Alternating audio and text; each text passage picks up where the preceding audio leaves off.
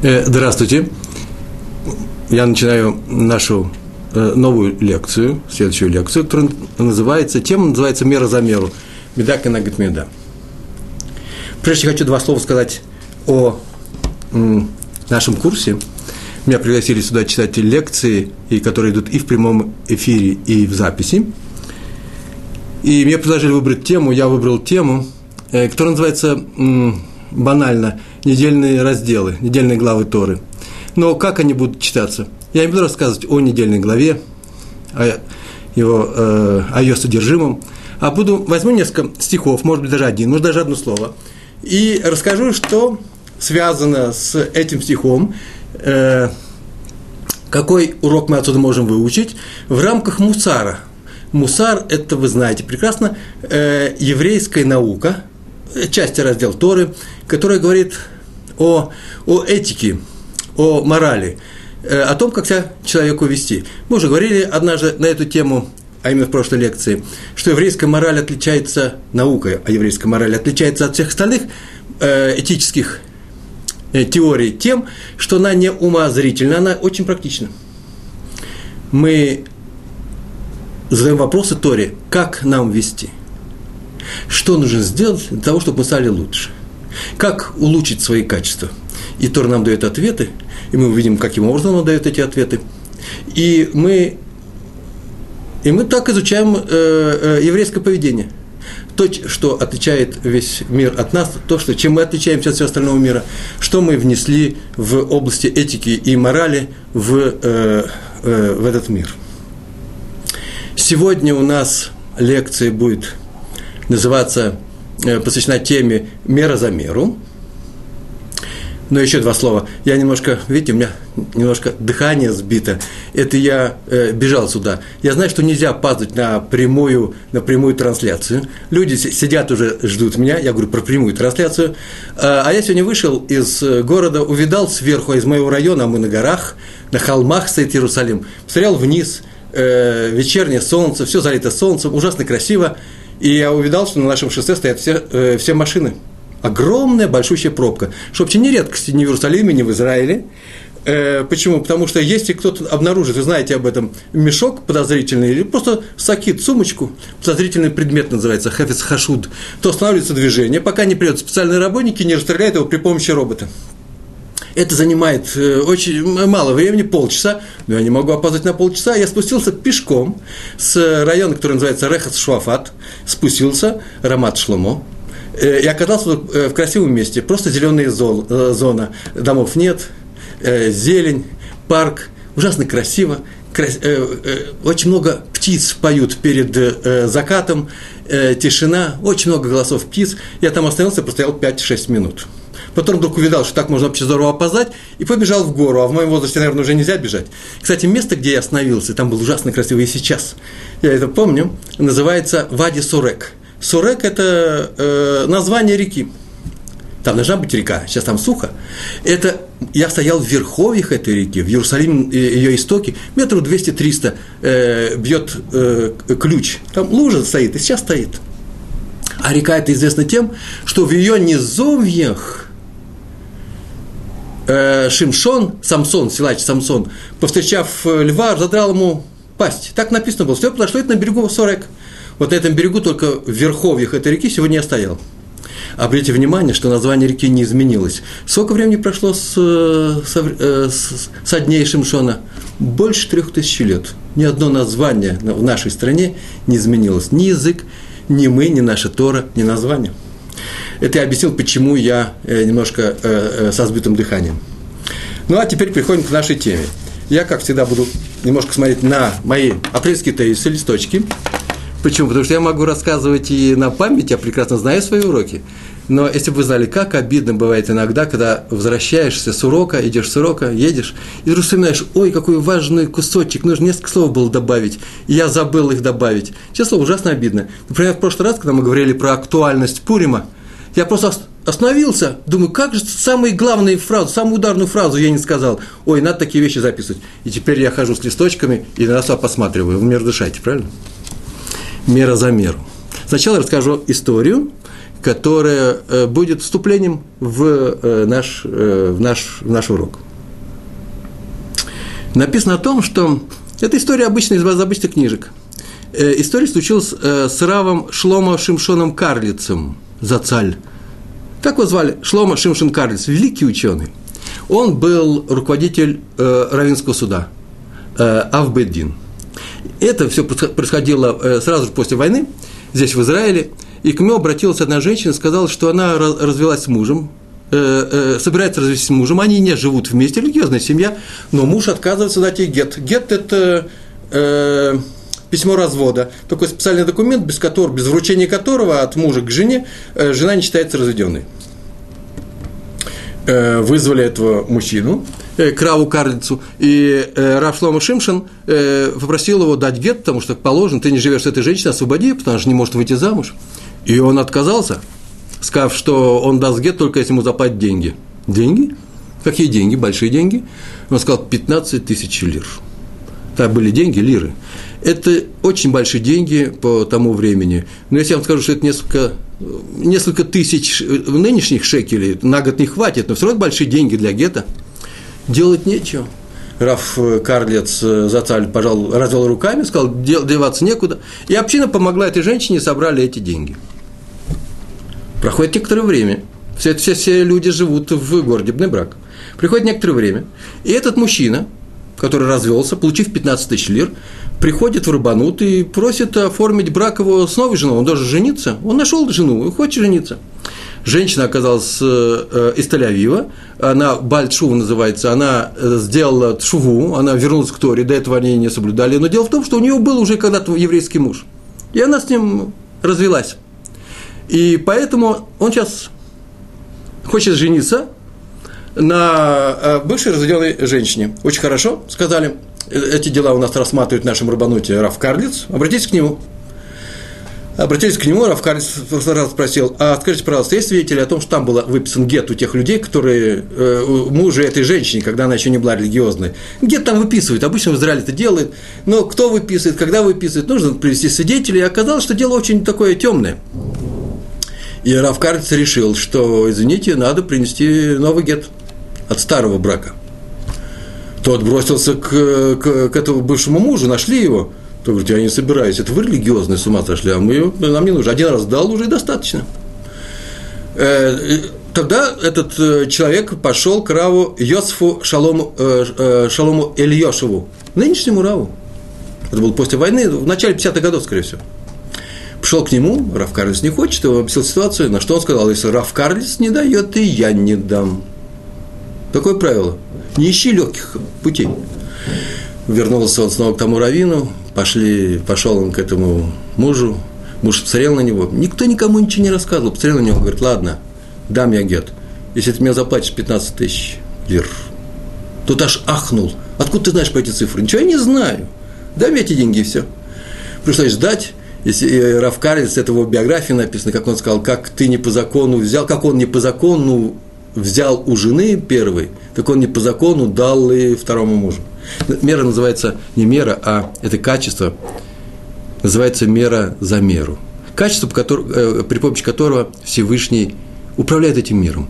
Э, правило так, так значит, как ты ведешь себя в этом мире, так и небеса ведут э, э, себя с тобой. Меда кнегат меда. Сейчас расскажу про это очень интересное свойство, очень интересное качество. И э, э, как это связано с нашим недельным разделом, который сейчас только был, в разделе Тазре, в книге Вайкра, Тазре. Там написано так, э, что если у кого будет тума, появится определенная болезнь, царат на коже, и он будет э, назван не, как называется, не, нечистым в ритуальном смысле, то ему придется покинуть стан, а евреи ходили 40 лет по пустыне и э, обитали в стане, который был передвижной, переходили, снова разбивали стан, стояли долгое время, там снова шли, так 40 лет они делают, то тот должен, тот, тому запрещается быть в этом стане, в пределах этого махане, этого лагеря. И там так написано, что э, Бадад Ешен, пускай сидит один. И так написано, Михут, э, Михуц лемахане мошаво, за пределами лагеря его э, места пребывания. И наши мудрецы так сказали. Ведь же известно, за что эта болезнь приходит. За то, что ты распустил свой язык, говоришь нехорошие вещи про других людей.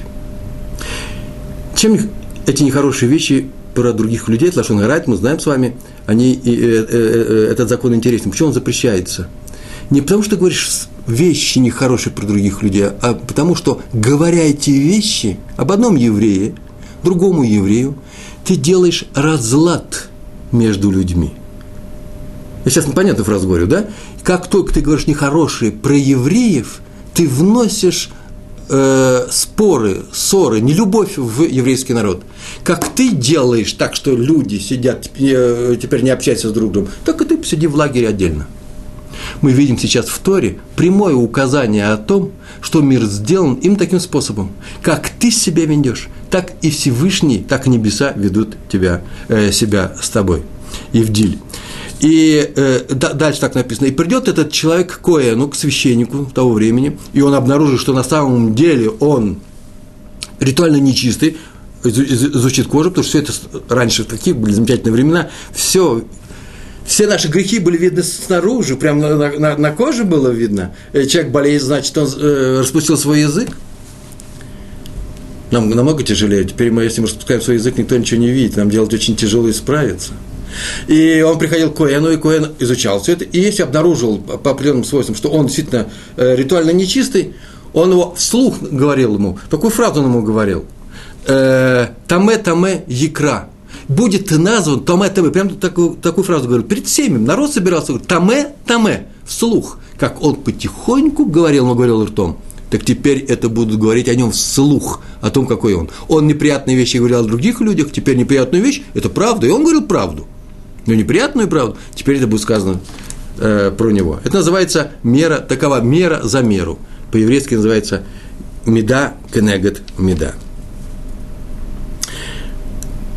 А теперь обратимся к нашим мудрецам, потом вы сделаем некоторый вывод, который касается нас. А у нас правило очень простое с вами. Мы с вами изучаем еврейские законы не просто как в кружке, просто по интересам. Не, мы их изучаем именно для того, чтобы применять их на практике в нашей жизни. Раби Иуда э, Ахасид, который э, жил здесь, в Израиле, очень давно, несколько столетий назад, он отметил, что в книге Ишаяу, пророка Исаия, пророка Ишаяу, в 28 главе, посмотрите сами, там написано «Кикав ликав, такова мера Всевышнего». Так он судит этот мир. Черта за черту. То есть, что ты сделал, то и Всевышний так будет поступать с э, тобой. Прям практически в этой жизни. Что такое кав? Кав – это линия. Кстати, э, там написано меда кенегед меда, кикав ликав, как от черты до черты, что ты отмерил себе как разрешенное, так и Всевышний по этому закону будет судить тебя. То есть ты сам объявил закон, по которому тебя нужно судить. И раз ты судишь или осуждаешь других, то и Всевышний так будет поступать с тобой. Э, например, так пишет Раби Иуда Хасид. Если человек согрешил ради денег, или ради славы, или ради того, чтобы получить какие-то удовольствия, то он будет наказан именно деньгами, славой, она опустится, или потерей удовольствия. В то же время, если он отказался от чего-то, если человек отказался от чего-то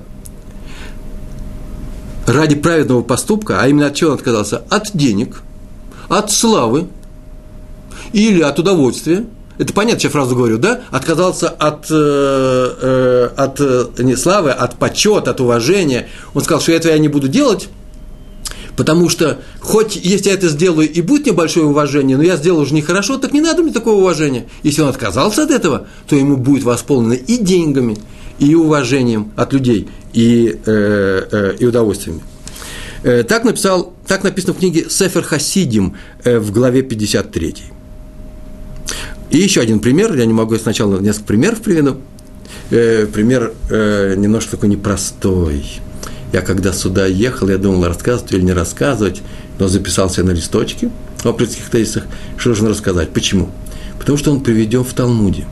А Талмуд – это серьезная книга. Она написана для еврейского народа. В Талмуде не написано для добросердечных, или, например, для людей после 18 лет, или, например, слова нервным не читать. Этого ничего нет. Талмуд открыт для всех. А поэтому, поэтому э, нет там ни одной истории, которую нельзя было бы рассказать, э, э, прочесть, выучить. Мы чему-то мы же учимся на всем на этом. Там есть очень интересный пример. В Ярушалме, Талмуд Иерусалимский, в трактат называется Трумот. Там написана история, масса история, про одного табах. Табах – это резник, шойхет. Сейчас это повар на кухне, тот, кто рубит мясо в, на языке Талмуда это называется табах, в городе Ципори. Он э, был не очень хороший, наверное, человек. Почему? Потому что написано прямо в Талмуде, что он кормил людей на велот, э, э, на велот и тру, э, трифот. Это э, неправильным мясом.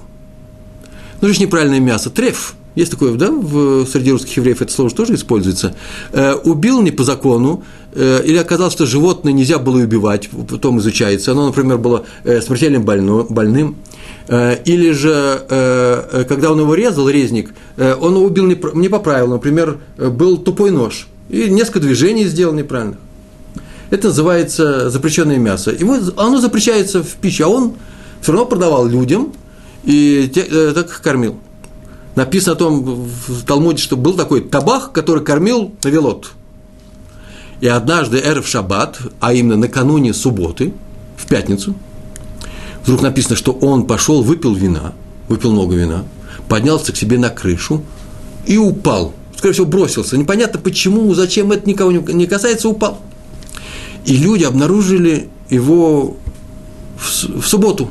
Или же обнаружили перед субботой и убрали, но кровь осталась на камнях. Я же говорил, что это кровавая история. А в субботу уже никто ничего не моет. Кровь не, не мыли, это на улице, рядом с домом. Прибежали собаки и начали лизать эту кровь. Пришли к раввинам, пришли к Раби, Хани, э, к Раби Ханине и спросили его, Рэбе, может, нужно убрать кровь, потому что человеческая кровь у собаки лежит. И вдруг он сказал следующую фразу. Он сказал, не надо ничего убирать.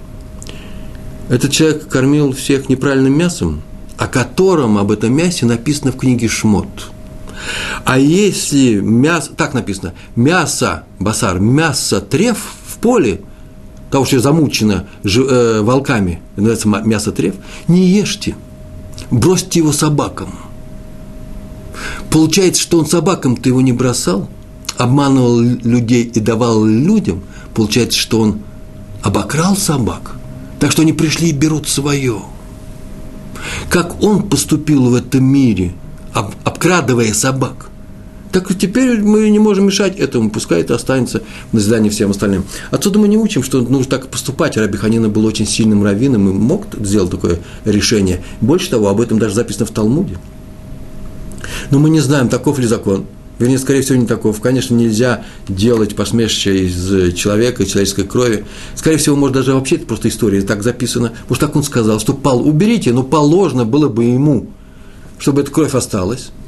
Э, потому что закон ведь звучит очень непросто. Трефное мясо не кушайте, бросьте собакам. Ведь написано, не кушайте свинину, не, кушайте то-то, не кушайте то-то. Ну, почему нужно писать, что с этим сделать? И вдруг здесь написано «бросить собакам». Это означает, например, это очень хорошее практическое правило. Если вы, у вас вдруг оказалось неправильное мясо, каким-то образом оно оказалось неправильным, в пищу не годится по еврейскому закону, по кашруту, то вам бы надо хорошо бы бросить собакам его. Если вы не бросили собакам, например, закопали, или еще что-нибудь с ним сделали, не знаю, сожгли, то вы нарушили предписывающую заповедь. Надо именно собакам бросить. Не жадничай, оно запрещено тебе. Оно не запрещено всем остальным оно запрещено только тебе. Почему нужно мучить собак? А человек приходит и говорит, вы меня извините, но у меня собак-то нет. Собак есть у моего соседа. У соседа моего есть собаки, я буду бросать э, его э, собакам мясо, пускай заплатят мне. Тора требует больше, чем нужно. Лучше я выброшу это. Что-нибудь заплатит. Тора написала предписывающее требование. Оно сейчас прямо требование есть. Какое требование? Пойди и брось любым собакам. И не нарушает это требование.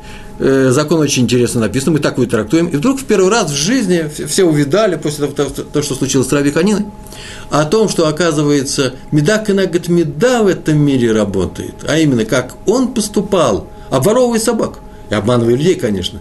Так теперь и люди, э, э, поступят не по правилам, его кровь не подотрут вовремя, а собакам это уж точно собачья еда. Меда кенегат меда.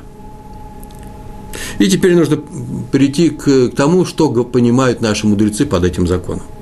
Кстати, написано в книге «Шмот», и мы об этом, а, об этом читаем в э, субботних молитвах, в конце Песука до Земра, перед э, чтением брахот, благословения перед Шма Исраэль.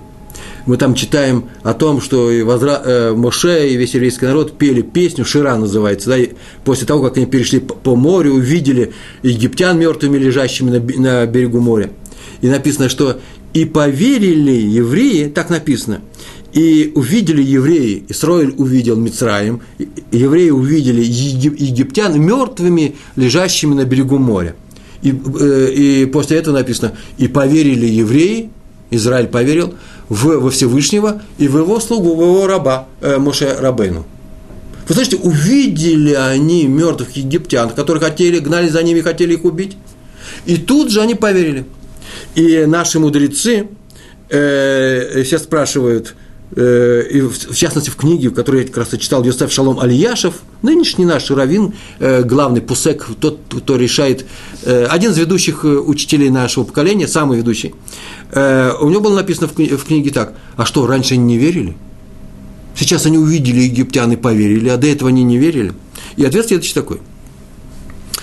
После того, как Всевышний приказал князю моря, Малаху, ангелу моря, называется Сараям, выбросить египтян на берег. То есть после того, как Всевышний сделал так, чтобы египтяне мертвые оказались на берегу мертвые, всем открылся закон, о котором никто раньше не знал.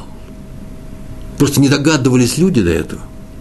До этого люди знали, что Всевышний взыскивает с тех, кто преследует праведников, кто преследует других людей, не обязательно праведников, кто преследует кого-то, с него будет взыщен. Например, фараон был наказан ударами, десятью казнями, да еще и ударом на море, жутким ударом, за то, что не хотел отпустить евреев. И до, до, тех, до тех пор его наказывали, били этими ударами, пока он не захотел их отпустить и отпустил. Об этом правиле евреи знали. Так Всевышний поступает с людьми. И это называется справедливость Всевышнего. Если ты обижаешь других людей, то ты будешь наказан. Но Всевышний с тебя взыщет. Но евреи не знали, как он взыщет. Между прочим, был такое э, правило само по себе не очень непростое. Всевышний взыскивает с тех, кто родев, кто преследует другого, хочет им плохого. Ищет повода или уже ищет случая, чтобы сделать ему плохо. Просто бежит за ним с топором. Преследует, называется родев. Он отомстит за нердав. Нердав – это тот, кого преследуют. Правило ужасно быть интересно. Это называется «лучше быть притесняемым, чем притеснителем». Вы слышите, очень непростое правило. Вы все согласны с этим правилом, кстати? Правило же очень непростое. Это называется так – лучше быть жертвой, чем палачом. Обычно на моих уроках, это отдельный урок, мы не будем на эту тему сегодня говорить, но обычно на моем уроке говорят, как кто лучше быть жертвой, чем палачом. Палачом плохо быть, но лучше быть ни жертвой, ни палачом. И приходится выяснять, что вообще-то очень часто бывает, как правило, не бывает средней ситуации нейтральной. Или-или. Или ты жертва, или ты палач. Лучше никогда не быть палачом, и тогда Всевышний не пришлет тебе палача, он тебя не взыщет за это – это отдельная тема, очень важная тема, и мы как-нибудь ее с Божьей помощью затронем. Но сегодня мы говорили о том, что все знали, что фараону, с фараона взыскивает Всевышний при помощи ударов по стране, по нему, по его семье, по телу, по, по государству за то, что притесняли евреев, притесняли евреев и не отпускали их э, на свободу. До этого евреи думали, что Всевышнему якобы не важно, какие поступки делает человек. Но важно только, что делает. Праведный это поступок или плохой. За праведный он его наградит, а за плохой он его накажет. Но кто сказал, что известно, как он его накажет? Кто сказал, что как он его наградит? Теперь евреи увидели мертвых египтян на берегу и сразу поняли всю, всю ситуацию. Как те хотели утопить евреев, и поэтому сбросить их в море. Нас хотели сбросить в море. И поэтому сами они утонули. Причем самостоятельно вошли в эту воду. Как они хотели поступить. На языке э, э, Медраш, на языке Талмуда так называется, что варили для других, в том сами сварились. Это удивительное правило. То мы сразу видим теперь новая, новая вещь. Почему Всевышний наказал их именно таким образом? Оказывается, один из способов при которых Всевышний, при которым, которыми Всевышний управляет этим миром. Только тогда они увидели Всевышнего, когда увидели эту меру, этот способ. Мера за меру. В этом Всевышний проявляется. Не в том, что он награждает, не только в том, что он награждает за праведность, не только в том, что он наказывает за проступки, за грехи, за э, плохие дела. Он взыскивает или вознаграждает именно тем, чем э, что ты сделал. Это называется мера за меру. Называется «Ешь хешбон медугдак лимала». Есть сверху счет, за нами ведется счет, который совершенно точен, сверху лимала, наверху. Все отмечается.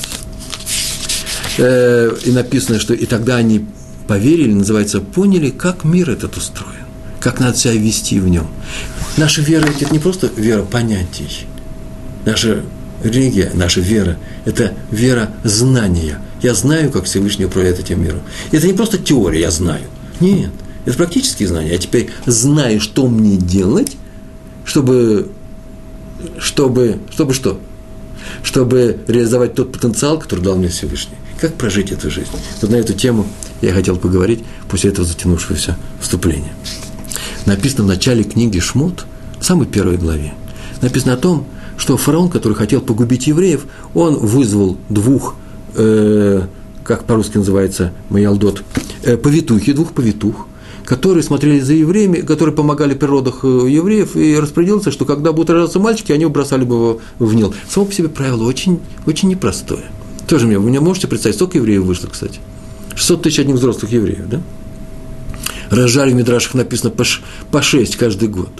Чтобы за несколько столетий от 70 человек пройти в, э, в общину многомиллионную, где одних только взрослых, выходящих на войну евреев взрослых 600 тысяч, это же несколько миллионов. Сколько же евреев рождалось каждый день? И две поведухи только были. Две повитухи справились со всеми. Тут тоже специальный мидраж требуется. Так или, иначе, предположим, что их было много, но это были самые главные повитухи, самые главные руководительницы того отряда э, санитары, которые помогали евре, еврейкам при, при родах. И э, сказал, чтобы они так вот поступали жестоко. Но они так не поступали, написано, они оживляли. Оживляли, оставляли живыми. Там прямо написано оживляли. Э, и все переводы обязательно будет написано, посмотрите, в первой главе написано «оставляли в живых». Что значит оживляли? В Раши, комментатор Раши, комментарий Раши, э, там написано очень просто, на самом деле оживляли, а именно, они приходили, вместо того, чтобы убивать, наоборот, они помогали, они им приносили и мамам, и новорожденным воду и хлеб. Потому что опасно было сейчас идти э, домой, там опричник придет египетская, их схватят и убьют, этих мальчиков. Так они их приносили им еду на несколько дней. Они рисковали своей жизнью. И э, так написано было. И было следующее. Поскольку повитухи боялись Всевышнего, тот построил им батим. Так написано. Тот построил им дома. Э, во всех периодах обязательно так будет написано, что-то типа «тот устроил и их, э, э, их семейство». Что означает устроить семейство, я тоже не знаю. А что такое построил Батим, я знаю. Он им сделал в будущем возможность такой возможность. У них в, э, в, их, в их потомстве э, рождались определенные люди. А какие люди? У этих двух женщин, у одной сын, а у другой брат, был Моше и Аарон, два брата, которые спасли еврейский народ. Он им дал батим, он им дал семейство. А, и в будущем все цари, э, которые происходят от царя Давида, все они имели кровь э, э, э матери э, Моше Рабену, которая просто проднилась с, с коленом Иуды. Э, именно из-за того, что они оставляли, оживляли еврейских новорожденных. И им была дана возможность произвести на свет то потомство, которое спасет еврейский народ. Муше Рабейну спас еврейский народ, когда он спас, выведя его из Египта, и когда, после того, как евреи сделали грех с, э, с тельцом э, он буквально вымолил у Всевышнего прощения, э, то мы видим, что это заслуга э, э, э, и сестры, и матери э, Моше Рабейну. В этом была заслуга, что они способствовали тому, что еврейский народ был спасен. А Аарон, а про Аарона написано, что когда разгра... Э, э, страшная эпидемия разразилась не свиного гриппа, а болезнь намного хуже, разразилась в еврейском народе из-за того, что они делали э, грех э, тельца, то было очень много э, умерших, и встал Аарон между мертвыми, так написано, мертвыми и живыми, и прекратился Магаф, прекратился, превр, э, превр, э, э, эта эпидемия прекратилась. За то, что давали воду и хлеб, им была дана возможность большого ковода спасти весь еврейский народ. Сейчас я еще расскажу несколько э, примеров меры за меру. Например, возьмите любой момент, любую историю, любое событие, любое описание из Хумыша, из нашего пятикнижия, и увидите, что происходит то же самое. Например, самый классический пример, самый обычный распространенный пример э, такой. История с продажей Йосефа. Как братья продавали Йосефа. Мы знаем с вами, что Иосиф был продан братьями, и в Мидраше рассказано о том, что он рассказывал, в самой Торе написано о том, что он рассказывал разные нехорошие вещи, как считали братья, о нем доносил э, отцу. А любой донос, даже если правда, это называется лошонара, и за это обязательно будет, будет человек наказан. Потому что почему? Да потому что Лашон мы сейчас только говорили, вносит разлад между еврейским э, народом, а поэтому будет такое же наказание, будешь ты отделен от всех. И, э, он был, оказался, был, был проданным. Что, о чем говорил Йосеф своему отцу? Несколько вещей, так написано в Мидрашах. Нам написано о том, что он рассказывал о том, что они неправильно делают шхита. Шхита – это э, убой скота, что они неправильно режут. Неправильно режут, неправильно у них кровь. Это был такой старый спор – на тему, когда режет резник, шойхет, режет э, корову или э, овцу, то э, она должна быть уже в тот момент, когда нож выходит, она должна быть уже мертвой. А если она дернулась, то считается, что у нее агония, а животное с агонией мы не будем, не будем есть. А вопрос такой, а если животное дернулось конвуль, конвульсивно после сокращения мышц, после смерти, есть такие случаи, редкие, но есть, то э, есть два, э, две точки зрения. Некоторые говорят, что так тоже нельзя, все равно нельзя, потому что мы боимся ошибиться, а вторые говорят, нет, иногда это можно. Йосеф требовал, чтобы никогда никто не дергался. Так иначе он принес и сказал, кровь неправильная у твоих сыновей. Кровь неправильная у сыновей Якова. Кровь шхиты. Пришли братья и принесли отцу Якову рубашку, сказали – это ли не рубашка твоего сына, на ней кровь? Как ты оговаривал других при помощи крови, так тебя говорили при помощи крови. Он доносил о том, что старшие братья, которые происходят от Леи, сам Йосеф происходил от Рахели, и у него было некоторое э, расхождение во, во взглядах на многие вещи, которые касались закона с сыновьями Леи. И он говорил, что сыновья Леи обзывают сыновей Билги и Зилпы рабами. Никто не знает, правда ли это, скорее всего, неправда. Э, вернее, конечно, неправда. Может, они не называли как ругали, они не ругали, они так называли, вы дети, э, я хочу, хочу сейчас как-то обелить, вы дети служанок и дети рабынь. А так оно и было, они же были дети, э, э, детьми рабынь, это было не очень красиво. А раз некрасиво, раз ты так говоришь про своих братьев, то он оказался в рабстве. И именно меда, кенегет меда, мера за меру. И еще он говорил о том, что они, когда торгуют скотом, когда сдают шерсть, молоко, э, кому они продавали? Местным народам? А местные народы, они все сами э, занимались сельскохозяйственным трудом и продавали никому. Хозяйкам дома на, на рынках приходили женщины, они разговаривали с девушками, чужеземными девушками. Он приходил и рассказал, отец, посмотри, запрети им. Они разговаривают с чужеземными девушками. Ты рассказывал такое про своих братьев, и он был наказан какой историей? С женой Птифара. Она с ним разговаривала, она его хотела, она к нему его домогалась. Что ты сделал, то и с тобой будет сделано. А братья? Братья его бросили в яму. Помните, они же его бросили в яму, Бор. А что поступили, как поступили с ними? Да их там просто закрыли в Египте, они оказались в тюрьме. Так они говорили, мы оказались в тюрьме. Шимшон, э, извините, Шимон оказался в тюрьме. Сказано было, пойдите за Бениамином, приведите его, вместе, э, э, приведите его сюда. Я увижу, что вы говорите правду. Так сказал царь египетский, жестокий. И тогда я, я отпущу э, Шимона. И они пришли и сказали, он очень жестокий он человек. А когда они вдруг поняли, что с ним вообще происходит, там так было написано, сидели, они и говорили на иврите друг с другом, на святом языке, сказали, это из-за того, что мы не услышали просьбу нашего брата не продавать его. Поступили жестоко. А, поступили жестоко, и сами теперь поступают жестоко. И теперь они пришли к отцу и говорят, там какой-то очень жестокий, явно антисемитский царь, который просто не любит евреев.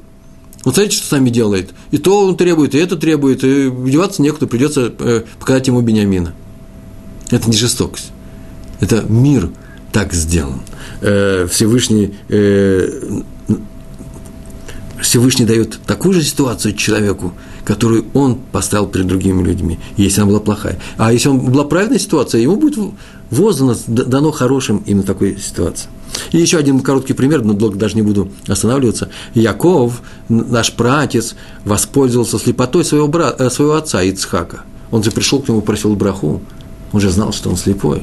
Так его научила, плохо видит, так его научила его мать. Он воспользовался слепотой, получил браху. И что в конце концов? И в конце получилась очень интересная вещь. Утром он проснулся, помните, да, после брака с Рахелью, он проснулся, и вот она Лея. Лея воспользовался его слепотой что ты делаешь с другими, какое, какое страдание ты ему доставляешь. Даже если ты прав, абсолютно прав, но ты доставил боль другому человеку, готовься к тому, что такая же боль вернется к тебе. Зачем нужно это качество? Меда, кенегет меда. Немножко жестокое качество. Есть, если прислушаться, как ты поступил, так и с тобой. Но неужели Всевышний не простит? Простит. Ты прощал, тебя простят. Ты не прощал, тебя не простят. Ну что за механизм-то? Почему так мир странно устроен? Я уж не говорю, и, и уж, я уж не говорю о том, что я смотрю на свою жизнь. У меня так все в жизни сделано, у вас так все в жизни сделано. Сейчас кризис. У многих людей, не о нас будет сказано, э, э, многие люди испытывают недостаток в средствах. Кто-то теряет работу, кто-то не может сделать свои замечательные проекты, кого-то тяжелые вещи, происходят тяжелые вещи, что-то дорожает. И все, на всех это навалилось одновременно. Скажите, мы, мы своими действиями вызвали этот кризис. Я что-то сделал такое, что этот кризис пришел. Ответ очень простой. Ответ, как я однажды был в Сибири, там так говорят. А то. А то нет. В Одессе говорят еще. А то нет. Ты совсем ничего не сделал такого, что тебе нужно было накать этим кризисом. Но вопрос очень непростой. Э, сразу все, не все сразу видно. Нужно учиться, нужно учить Тору евреи, которые происходили от Авраама, Ицхака и Якова, и еще помнили все, все, чему они учили своих сыновей. Многие еще помнили 12 сыновей, пришли в Египет, и что они не знали этого правила Меда, Кенагит, Меда? Знали, это теория. А сейчас они удали на практике, удали мертвых египтян. Они нас хотели утопить. А еще в самом начале вообще было распоряжение топить еврейских мальчиков в э, в воде. Так было сказано повитухам. И теперь их мальчики, это армия, там женщин не было, их армия утонула. Так вот, как это правило работает? И зачем оно нужно? А это правило нужно для того, чтобы человек увидел, а сейчас мы скажем, как он это увидел, чтобы человек увидел, что Всевышний знает все и учитывает все, все в, миля, в малейших деталях. Учитывается все – и он показывает тебе, что учтено было все, даже мелочь. И еще это нужно качество для того, чтобы человек увидел, что именно Всевышний управляет этим миром, а не слепой случай. Ну, это понятно, это-то очевидно. Но почему именно Всевышний? А, именно в том, в том и заключается величие Всевышнего, что Он всемогущий. Именно Он им может воздать взвешенную этой мерой за то, что ты сделал ты. И еще – чтобы ты знал, и, наверное, самое главное сегодня, я хочу подчеркнуть это, чтобы ты знал, что, чтобы человек видел, что если пришел какой-то удар в его, в его жизни, именно по удару это видно, что когда пришло счастье, то же самое, но человек обычно не ищет, что же такое случилось, что, э, что привело меня к этому счастью. Нет, когда пришел удар, что привело к этому удару, к этой неприятности, к, этому, к этой маленькой катастрофе, или большой катастрофе, то как только пришел удар – он должен прийти, и так написано в наших книгах, прийти домой, уйти в себя, совершенно откровенно, не обманывая себя, и изучить свои поступки, попробовать их, потрогать их. Что он такого же сделал, что похоже на то, что сейчас ему вернулось? Он так не поступал раньше. Это очень интересное правило. Почему? Например, меня жестоко обманули. Меня жестоко обманули. Не о нас будет сказано. Где-то на работе подвели меня. Я прихожу домой и говорю, ой, сам себе, своей жене, пожалуйста, помогите, своими друзьями можете решить этот вопрос. Ой, именно обманом я наказан. Смотрите, не обокрали, а именно обманули. Что такое я сделал в моей жизни большого, что именно за этот обман я сейчас наказываюсь. И почему Всевышний захотел, чтобы именно это качество я себе исправил? Что у меня других качеств не надо исправлять, что у меня больше все остальное у меня совершенно замечательно? Нет, всего очень много качеств. Но это сейчас первоочередная твоя, первоочередная твоя задача. Именно это мешает твоему развитию, именно продвижению, подъему, духовному росту. Не обманывай вот что было сказано. Тем, что ты, тебе дано было увидеть, тебе глаза открыли. Всевышний открыл глаза и сказал, видишь, я тебя наказываю при помощи об, чужого обмана. Этот человек нарушил, понятно, что нельзя обманывать. Конечно, он будет, у нас с ним собственный диалог, но в диалоге с тобой, зная о том, что ты поступил неправильно, эту, эту черту тебе нужно срочно, срочно исправлять. Немного, что есть в себе исправить, улучшить. Но Всевышний мне показывает главное, что мне нужно улучшить. Он указывает мне недостатки, все недостатки мне будут указаны, но он начинает с главных. Как указывает? Дав понять, все дается мера за меру. Э, важно знать, что такова мера, по которой небеса поступают со мной. Так Всевышний со мной поступает. Но я так не могу поступать с другими. Это важное правило. Я не могу другому что-то сделать и сказать, а, у тебя мера за меру, слушай, ты меня обманул, теперь я тебя обманул. Это запрещается, называется накама, это называется месть. Не, нет. Она дана не для того, чтобы наказывать, это мера. Это свойство мира дано этому миру не для того, чтобы наказывать людей. Всевышний не собирается наказывать людей, он хочет им помочь. Он хочет им помочь показать, что в себе нужно исправить, ни больше, ни меньше. И если можно это сделать минимальным ударом, он делает минимальный удар. Если можно обойтись без удара, он не будет бить. Если придется сделать большой удар – Придется сделать большой удар, потому что человек по-другому не поймет. Даже та доза, в которой мы получаем эту меру, зависит именно от нас. При помощи чего мы вдруг увидим, что такой странный случай пришел э, э, к нам и э, что в себе нужно исправить. А поэтому эта мера воспитательная, дидактическая, и только с небес, не дай Бог поступать так с другими людьми. В свое время, в свое время э, я учился это было больше 25 лет назад в Москве у Равина Эсуса. Мы сидели в отказе, находились в отказе, рефьюз. И нас не отпускали в Израиль. У нас была группа, и мы там и сделали чу, там начали соблюдать. И если вы знаете, что некоторые отказники попали, попали в тюрьму, кто на год, кто на два, и однажды как-то было сказано, что один из отказников попал в тюрьму по надуманному совершенно делу, и кто-то взял и сказал, сказал такую фразу, ну, мера за меру, что-то он сделал в этой жизни, вот теперь ему Всевышний дал эту тюрьму. Если вы видали, как наши раввины расстроились, это не наше дело осуждать других людей или судить э, о других людях, э, о других ударах. Это можно говорить только в личном плане, все, что касается меня лично. Только это я могу изучить. Бывает история, я сейчас вспомнил и не записал, бывает история, когда человек получает большой удар, чуть не поэтому. В двух словах. Все знают о, э, о династии раввинов Соловейчик. Есть такие раввины Соловейчик. Крупнейшие были учителя. Причем э, крупнейшие прямо в каждом своем поколении. Отец, сын, внук, правнук. Ведущие. Они были одни из самых ведущих. За что им такое получилось? Как, что за везение? Нет таких других. Почти кроме рода Илеля и еще Хатам Софера, таких больше и нету, не бывает. Чтобы на самом деле были очень высокого уровня. А историю про них рассказывают очень простую. Был большой делец, бизнесмен, лесопромышленник, лесоторговец, Фафаэль Соловейчик в Литве, торговал лесом.